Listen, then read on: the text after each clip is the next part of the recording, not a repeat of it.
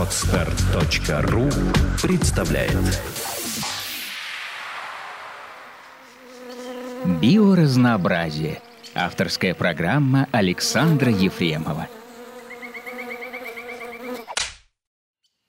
Здравствуйте, с вами подкаст «Биоразнообразие», я Александр Ефремов. Сегодня мы продолжаем разговор с э, научным сотрудником Института, Зоологического института Российской Академии Наук Никитой Чернецовым. Мы продолжаем разговор про миграцию птиц. А, собственно, здравствуйте.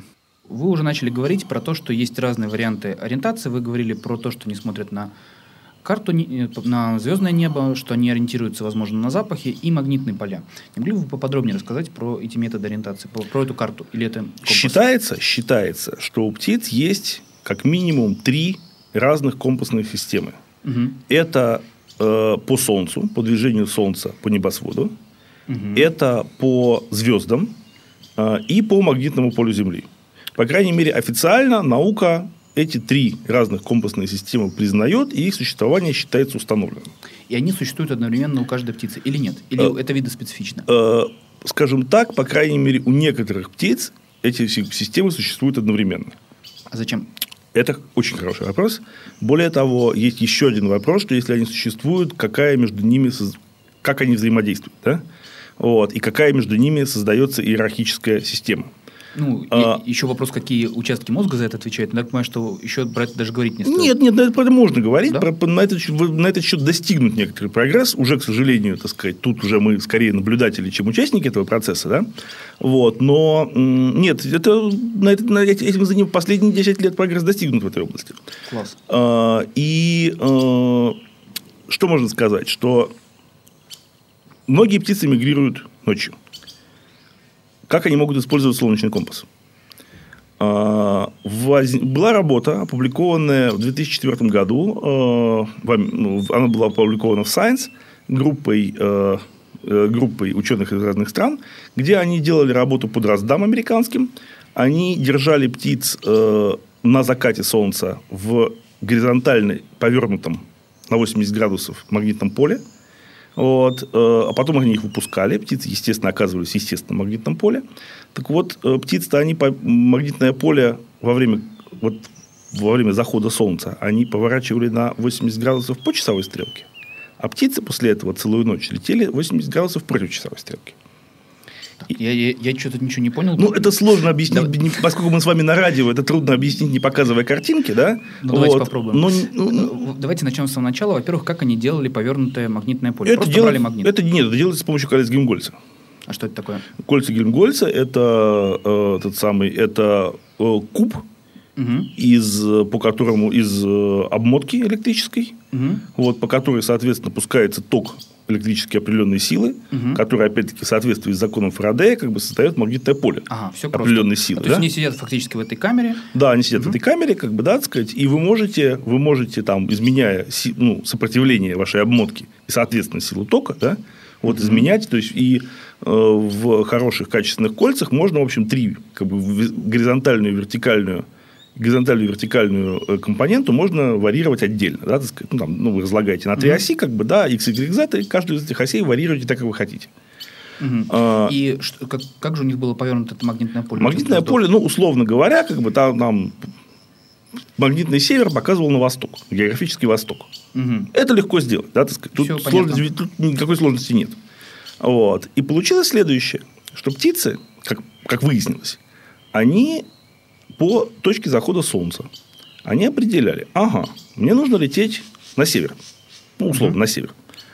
А, Соответственно, ну, предположим, что солнце, солнце заходит обычно, там, кроме как в равноденствии, не, не- не точно на западе, но для простоты предположим, что оно заходит точно на западе. Мгм. Солнце заходит на западе, ага, мне, значит, нужно лететь а, 90 градусов по часовой стрелке от точки захода солнца. Все это, конечно, прекрасно, но точка захода солнца видна во время захода, а лететь нужно ночью, уже после захода. Поэтому что птицы делали? Они запоминали. Так, значит, э, точка захода солнца на западе, это находится при магнитном севере на востоке, да? Вот. э, Это, соответственно, получается у нас, что нужно лететь В противоположном, противоположном направлении от э, того самого, от э, магнитного севера. Да? Мгм. Потом они, то есть имеется, э, сейчас, сейчас, сейчас надо подумать. Не в противоположном направлении от севера. Да, Если, если от они летят на, на восток, соответственно, Они, летят- если они летят, им нужно лететь на географический север, да? да, тяжело это делать на... на- Это, тяжело делать на радио, да? Да, потому что это простая бы схема была. Ну хорошо. Надеюсь, что нас поймут. Вот. Э, В общем, так или иначе, кончилось все тем, что э, птицы, было показано, что птицы выбирают направление по Солнцу, потом переносят его на соответствующее направление по магнитному компасу и поддерживают его ночью, когда Солнца уже нет, Мгм. по магнитному компасу. Ага, понятно. То есть а, фактически они взяли референсную точку Да. закат, Да. и после этого, используя с, имеющихся у них, э, как это уже карта будет фактически Нет, магнитная нет, или пока, пока мы говорим только о компас? компасе. Хорошо. Пока мы говорим только о компасе. Да? я- И вот, соответственно, они, они перенесли эту информацию на магнитный компас. Ага. Вот. Все, значит, было прекрасно, кроме того момента, что когда они вылетели из, э, из, этого, из, этого, э, из этой камеры, они оказались в естественном магнитном поле, где север на севере. да? Вот. И поскольку они помнили, что нужно лететь под таким-то углом к магнитному северу, магнитный север свистился против часовой стрелки, И они, естественно, полетели не туда. и они полетели не туда. Да. Надеюсь, с ними все хорошо закончилось. С ними это было показано, да, потому что за этими птицами гнались на автомобиле. Вот. Надеюсь, где-нибудь в Техасе происходило. Это да, это происходило в США, это происходило в штате Иллинойс, вот, потому что, естественно, это можно сделать только при очень хорошей сети автодорог. Вот. Э, за птицами гнались на автомобиле, э, и потом этих же птиц находили весной, ну, прошу прощения, утром, да, этих же птиц находили утром, там отсыпались поблизости, в мотеле поблизости, а с вечера за ними снова гнались, за этой же самой птицей. Но на этот раз птица уже была в естественном магнитном поле, И она уже летела куда и надо. она уже летела куда надо. Да? Фактически она сделала маленький клюк благодаря Она сделала маленький крюк из-за этого, из-за этого, э, из-за этого экспериментального воздействия. Очень интересно. Это очень красивая работа.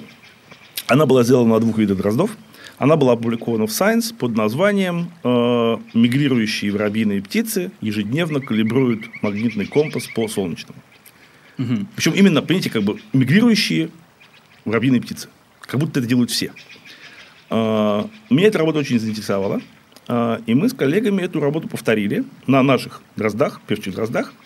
Мы, правда, не гнались за ними на машине, но мы прослеживали, мы прослеживали, э, на, на дроздах был довольно мощный передатчик, вот, из крыши нашего здания на Курской косе, мы прослеживали их там, ну, там не менее чем 15 километров слышно сигнал передатчика, и, в общем, через 15 километров они уже выбирают направление, они потом уже не петляют, они могут там немножко покружиться в радиусе 1-2 километров, но когда у вас сигнал исчезает на 15 километрах, это уже окончательное направление. Так вот, мы получили другой результат. Мы получили, что подобного рода м, манипуляции, которые успешно обманули американских дроздов, оказались не способны обмануть наших дроздов. Может, Наши- все дело в дорогах, надо было за ними гнаться. Э, ну, как бы, то есть наши дрозды выбирали направление на северо-восток весной, вне зависимости от того, держали ли мы их в измененном магнитном поле или в э, естественном магнитном поле. Причем э, нашу работу, правда, поскольку наша работа, нашу работу мы назвали, статью мы назвали «Не все воробьиные птицы калибруют». Вот, но поскольку, поскольку это звучит не настолько cool, вот, поэтому мы это, это у нас не взяли в Science, это взяли в журнал экспериментальной биологии, Journal of Experimental Biology, но это тоже результат, да? Ну, Вот, то есть, как бы, то есть, скажем так, э, наши, э, наши коллеги, скажем так, несколько поторопились, да, так сказать, с обобщениями. А, И потом, вот сейчас вот я знаю, что уже прошла рецензию, еще не опубликована работа немецких коллег, которые на Каменках э, в Северной Германии показали то же самое, что и у нас. то есть отличие есть у европейских и американских популяций. Это, од- это один из вариантов объяснения. Или ошибка методологии. Мо- Нет, я думаю, что ошибки методологии нет. Методология как бы чистая и там, и там. Вопрос в том, то ли это американские и европейские, то ли это ближние и дальние мигранты. Хотя надо сказать, что работа на кабинках, она, это кабинки дальние мигранты. Да? Поэтому как бы это говорит против такого предположения. То есть, э, эти работы, они очень тяжелые и дорогие. Да? Они, Ну, это заняло у нас э, несколько лет. Да? У немцев это тоже заняло два года. А, то есть эм, проблема заключается в том, что ну, как бы по-хорошему нужно проверить десятки видов, да, вот, но на это нет ресурсов, нет исследователей, да. Вот, то есть мы вынуждены жить с небольшими наборами данных, потому что, ну, понимаете, это не изучение, это не лечение рака, да, так сказать, это не та область, на которую можно бросить, так сказать, там ресурсы и там толпы народу будут этим заниматься. да. А, и, но в частности, вот как бы мы показали, что как бы ситуация обстоит не так просто. Из-за того, что эта американская работа, она такая красивая, очень изящная, она очень активно цитировалась, э, она там, в общем, это как бы стало всеобщим знанием. Там все знают, что это так. Да? А на самом деле? А на самом деле выясняется, что все гораздо сложнее. Да? Вот. Очень интересно. Вот. Э, и, несомненно, существуют какие-то какие причины. То есть, понятно, что как бы, компаса есть и у тех, и у других. Но как, как они взаимодействуют между собой, ну, по, не то, что по-видимому, уже очевидно, что у разных видов они взаимодействуют по-разному. Один из вариантов, почему это могло бы быть так, да, вот, заключается в том, что э, эволюция ставит перед разными видами птиц задачи разной сложности. Если вы э, бурокрылая ржанка, которая гнездится на Аляске и зимует на Гавайях, э, то вам нужна очень высокая точность ориентации потому что вы взлетаете с Аляски и летите на остров, остров. на Гавайях. если вы, если вы промахиваетесь на 1 градус, до свидания, как бы, да, так сказать, эволюция дальше пойдет без вас. Вот. Если вы певчий дрот, который гнездится в Ленинградской области и э, зимует в Южной Франции, ошибка в 10, в 10 градусов приведет к тому, что вы будете зимовать в, не в Южной Франции, а в Северной Италии. В общем, тоже неплохо. Ну да. Вот, тоже, то, тоже вполне терпимо. Ну, можно еще поспорить, где лучше вино и сыр. Ну да, да, да. Но имеется в виду, что как бы ничего страшного с вами не случится. Да? Да. Вот. И если у вас по какому-то признаку не идет жесткий отбор, угу. причем если это сложный поведенческий признак, где очень легко сделать ошибку, если у вас не идет жесткий отбор, то легко можно себе представить, что в общем, что в общем э, этот признак будет не так хорошо развит. Да? Ну, в принципе, вполне логично. Да, да, да. Ну, но это гипотеза. Это, это гипотеза, да, так сказать, это один из, это как бы то, что пишут в самом конце раздела обсуждения, да. Может быть, это так. Вот, но, по крайней мере, как бы, да, вот мы показали, что ситуация более сложная и менее однозначная, чем, э, чем представлялось представлялось, да? Угу. Вот. Э, это то, что касается компасных вещей. А можно еще вопрос по поводу компасов? Когда мы говорим компас, даже я представляю себе некое устройство. Да? И при этом я понимаю, что ориентация по Солнцу и по звездам, она не имеет никакого отношения к органам. Это явно какая-то структура, использующая имеющиеся органы, то есть глаз и мозг. Когда мы говорим про магнитное чувство, это вообще что? Это где? Скорее всего, скорее всего, у, у птиц есть два разных, то есть когда предполагается, что у птиц есть два разных магниторецептивных органа. Один из этих органов, судя по всему, находится в сетчатке глаза. И птицы в буквальном смысле слова видят магнитное поле. В виде такой как бы картинки, которая накладывается на естественное зрительное поле. А, причем, а, по-видимому, видят они его круглый год – но э, вне сезона миграции мозг просто отсекает это. Вот вы носите очки, да, вот, я думаю, что вы просто не замечаете своих очков обычно. Ну, если сосредоточусь, я замечаю. Если не грязные, их замечаю. Нет, если грязные, да. Но если у вас вот самое, если у вас нормально, все нормальные чистые очки, вы не замечаете очков, да. То есть, хотя вы их, конечно, видите, у вас мозг просто отсекает эту информацию. Ну да, естественно. Вот. Точно так же возможно, что э, магнитную, магнитную картинку, которая накладывается на обычное поле зрения, вне сезона миграции, когда она не нужна, мозг просто отсекает. А, причем эта магниторецептивная система, судя по всему, не основана на а, железе, она основана на а, фотозависимых обратимых химических реакциях, которые идут немножко по-разному в зависимости от направления линии магнитного поля. Это так называемая модель, модель радикальных пар. У меня просто слов нет. Это вообще как? Это, это, это э, существует биофизическая теория, э, выдвинутая исходно в конце 70-х годов, э, и тогда не привлекшая большого внимания биологов, но обновленная в 2000 году э, таким американским орнитологом немецкого происхождения, американским биофизиком немецкого происхождения Торстеном Рицем, о том, что он пред, пред, предложил э, биофизическую модель, как это могло бы происходить, когда, э, скажем, есть донор-акцептор, донором, по-видимому, является молекула белков криптохромов, которые вообще очень интересные белки, потому что, судя по всему, они заведуют, они заведуют, э, это было показано у дрозофила, они заведуют э, э, внутренними часами у человека и животных.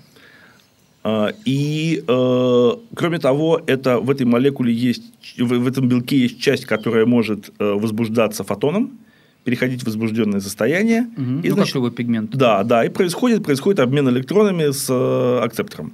А Почему есть магнитное поле? Э, потому что э, это обратимая химическая реакция, которая немно... баланс которой немножко сдвигается в зависимости от того, как на к линии магнитного поля находится, находятся молекулы. А это какая-то специальная структура возникает в сетчатке, я имею в виду на уровне клетки? Похоже, похоже, возможно, есть крайне предварительные работы о том, что, возможно, это находится в ультрафиолетовых колбочках. У птиц четыре типа колбочек, в отличие от млекопитающих. Вот, ну, у нас как бы красный, э, красный, э, синий, зеленый мы видим цвета, да? Мгм. Вот, птицы видят четыре цвета: красный, синий, зеленый, ультрафиолетовый.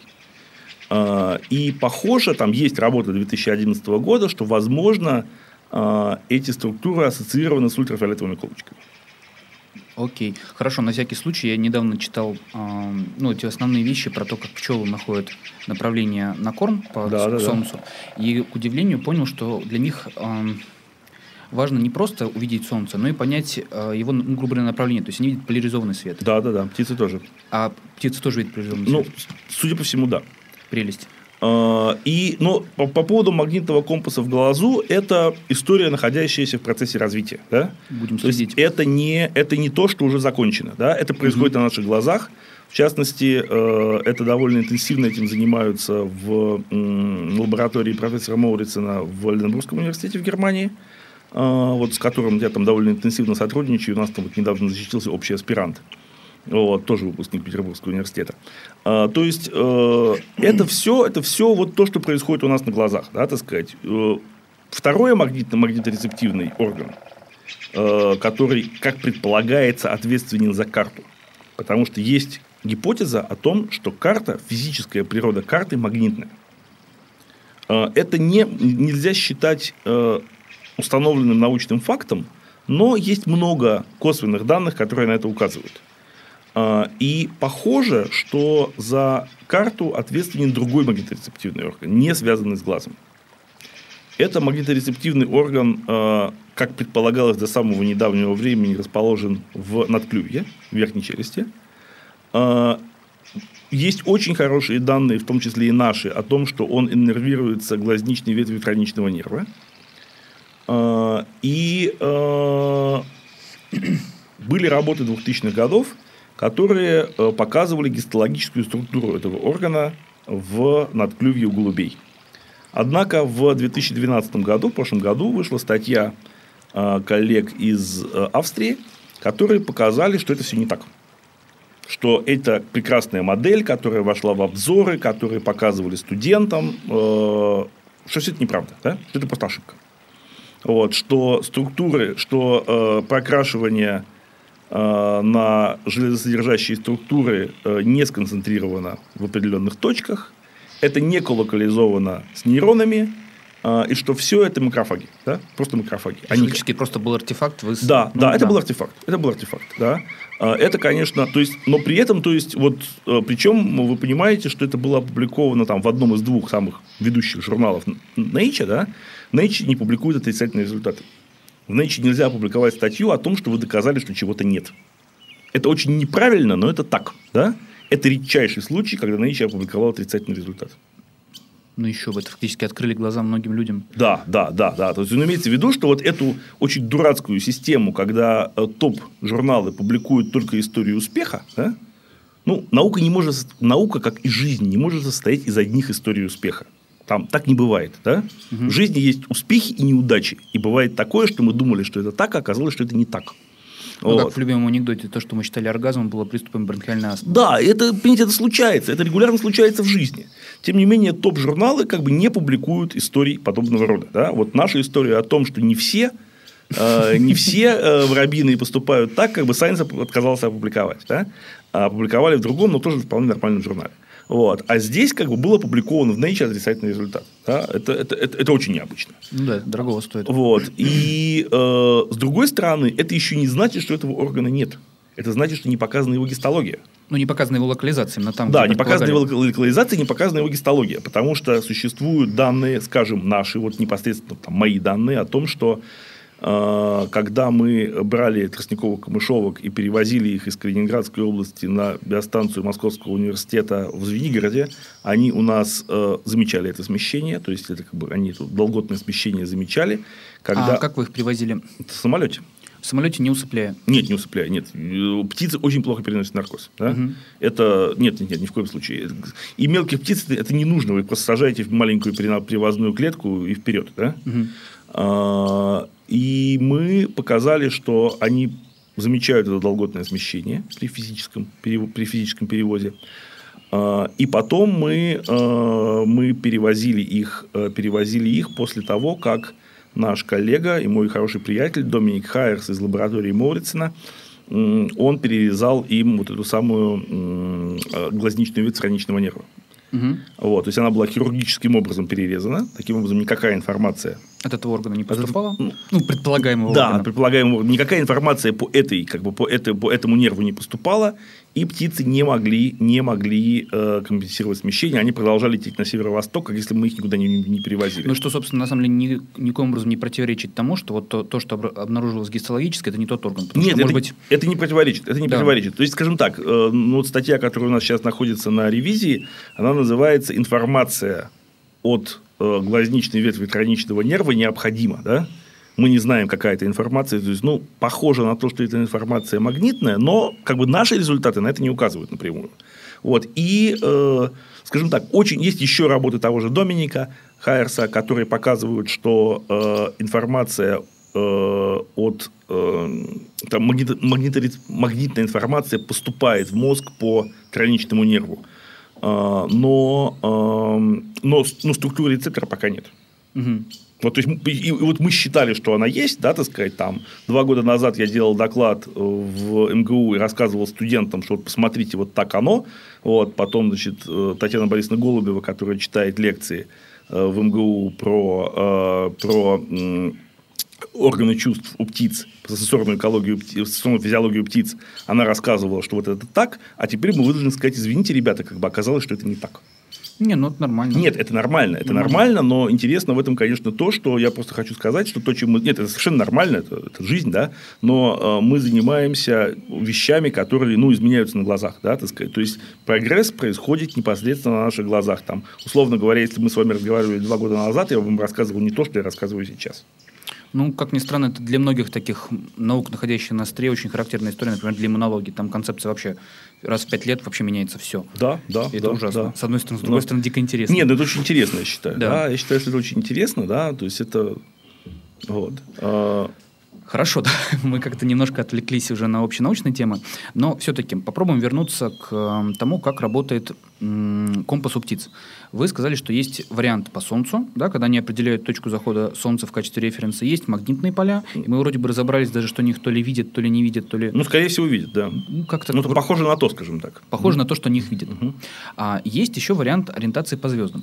Это самая загадочная история. А ориентация, ну, на мой взгляд, да, ориентация по звездам была показана американским орнитологом Стивом Эмлином в 60-е годы. Он сделал очень красивую работу, которая до сих пор активно цитируется, о том, что он сажал индиговых овсянок в планетарий, и они для того, чтобы научиться пользоваться астрономическим звездным компасом, им нужно наблюдать вращение звездного неба. А, то есть им нужно, они, по ним, север для них находится там, где находится центр вращения звездного неба. Звездное mm-hmm. небо, ну, если мы как бы примем геоцентрическую систему как бы Птолемея, да, вот, то э, центр вращ... звездное небо, наблюдаемое нами в северном полушарии, вращается вокруг полярной звезды. Mm-hmm. Вот, если вы там посидите несколько часов, а лучше несколько ночей вы как бы заметите, что звезды вращаются вокруг некоего центра, который находится поблизости от полярной звезды. Ну, я себя легко представляю смотрящим ночью на звезды. А как это делают птицы? Вот. То есть они просто... Ну, как бы предполагается, что они это делают. Сидят а? и смотрят. Похоже, что да. Вот, вот прямо как сейчас, прямо сейчас э, у меня на, э, там статья, Америка, э, статья немецких коллег ровно об этом. Вот я там один из редакторов немецкого орнитологического журнала, как бы Journal of Ornithology, и как бы сейчас как бы на ревизии находится статья ровно об этом, да? А, ну, похоже, что да. А, и они в качестве, в качестве м, центра, они воспринимают север как вот центр вращения. Если в эксперименте, это делал Эмлин, если в эксперименте в плане, посадить их в планетарий и вращать э, небо не вокруг полярное, а вокруг Бетельгейзе, Мгм. что ну, в планетарии это Ну, в можно сделать, да? Вот, то птицы будут воспринимать э, север как направление на Бетельгейзе. А если их потом выпустить в природные Они будут, они будут неправильно ориентироваться, они будут думать, что север это там, где Бетельгейзе. И будут лететь, соответственно, не И туда. они будут лететь там, откладывать угол не от полярной, а от Бетельгейза. Эта работа была выполнена в 60-е годы. А, С тех пор она активно, она, ну, там, она была опубликована в орнитологическом журнале ОК, потом ее перепечатал популярное изложение Scientific American, и потом даже в 70-е годы был русский такой дайджест под названием «Птицы», лучшие статьи о птицах, о птицах из Scientific American. И это было опубликовано на русском языке в таком популярном изложении. То есть, ну, это, это я рассказываю, насколько это была красивая и популярная работа, да? Даже я, по-моему, какие-то ее переп- ну, не перепечатки, скорее пересказы да, слышал. она, она, она была известна, да?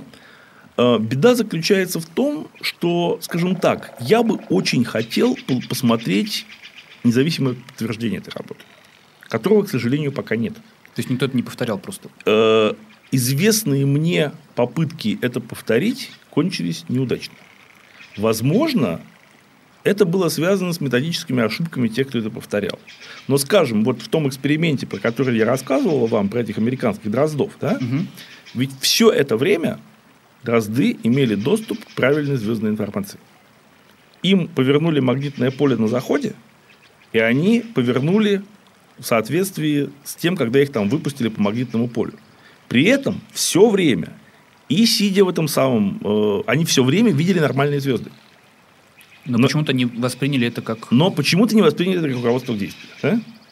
Вот, поэтому вопрос о том, у- сейчас у нас есть работы по садовой славке, да, э, что э, то же самое, что птицы, которые м, были, мы, правда, держали их э, в вертикальном магнитном поле, которое не давало компасной информации. Да, то есть мы лишили их компасной информации, э, магнитной компасной информации на заходе Солнца. Мгм.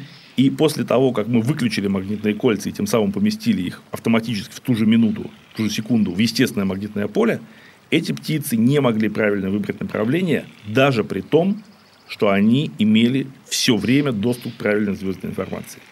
Поэтому вопрос со звездным компасом, ну, скажем так, э, я бы все это перепроверил с самого начала до самого конца. А, К сожалению, проблема заключается в том, что это очень трудоемкая работа, этим нужно заниматься несколько лет. Вот. И э, результаты там не пойдут в Science, да, потому что, потому что, э, но в общем это нуждается в проверке, да. То есть накапливаются данные о том, что, э, что звездный компас работает не всегда, не везде. И вот бывают случаи, когда вроде бы у птиц есть правильная звездная информация, но они ею почему-то не пользуются. Кроме того, обратите внимание вот на что. На людей производит очень большое впечатление э, сложность вот этой концепции магнитного компаса с, э, э, с вертикальными реакциями в глазу. Мгм. При этом, как бы, да, там существуют большие там сложности физиологические и Ну, биофизические. это просто представить тяжело. Да, но Это- когнитивно это просто. То есть для птицы, то есть если этот механизм молекулярный работает, то это не требует каких-то потрясающих когнитивных усилий. Ну, в принципе, да, ты если действительно это видишь, Ты то... это видишь, да, то есть, э, а вот, э, а вот э, рассматривание картины звездного неба, оно ведь еще и медленно вращается, плюс ко всему. Ну, вот, да? вот я про, про что и спросил, что я слабо себе представляю птицу, рассматривая которая- картину звездного неба, потом, соответственно, нужно понять, ага, вот эта вот звезда, это и есть север, а потом уже не обязательно. То есть, скажем так, здесь получается очень сложный процесс в когнитивном отношении. Мгм. Вот. Хотя он его нам себе относительно легко представить, потому что ну, мы можем себе представить, ну да, вращение звездного неба, там полярная звезда, Ну вот, я созвездие. говорю, что с легкостью представляю, что сидишь на пляже и смотришь Да, на да, звездное да. небо. То есть имеется в виду, то есть, то есть это, это, э, но если так вот подумать, это требует достаточно больших когнитивных усилий. И насколько птицы на эти усилия способны, это ведь нужно, ведь это же нужно запоминать, да, что я видел прошлой ночью, что я видел этой ночью. А? Ну, понятно, если Мгм. это еще механизм не доказан, Да, то да, понятно, да, что да, да, тяжело да. это связать с какими-то... Да, но во всяком случае, во всяком случае, это, это, это достаточно интересно, да? Это достаточно интересно. Да, ну давайте мы на этом оптимистической ноте попытаемся закончить. С вами была передача «Биоразнообразие». А, У нас в гостях был Никита Чернецов и я ведущий Александр Ефремов. До свидания. До свидания. Сделано на podster.ru Скачать другие выпуски подкаста вы можете на podster.ru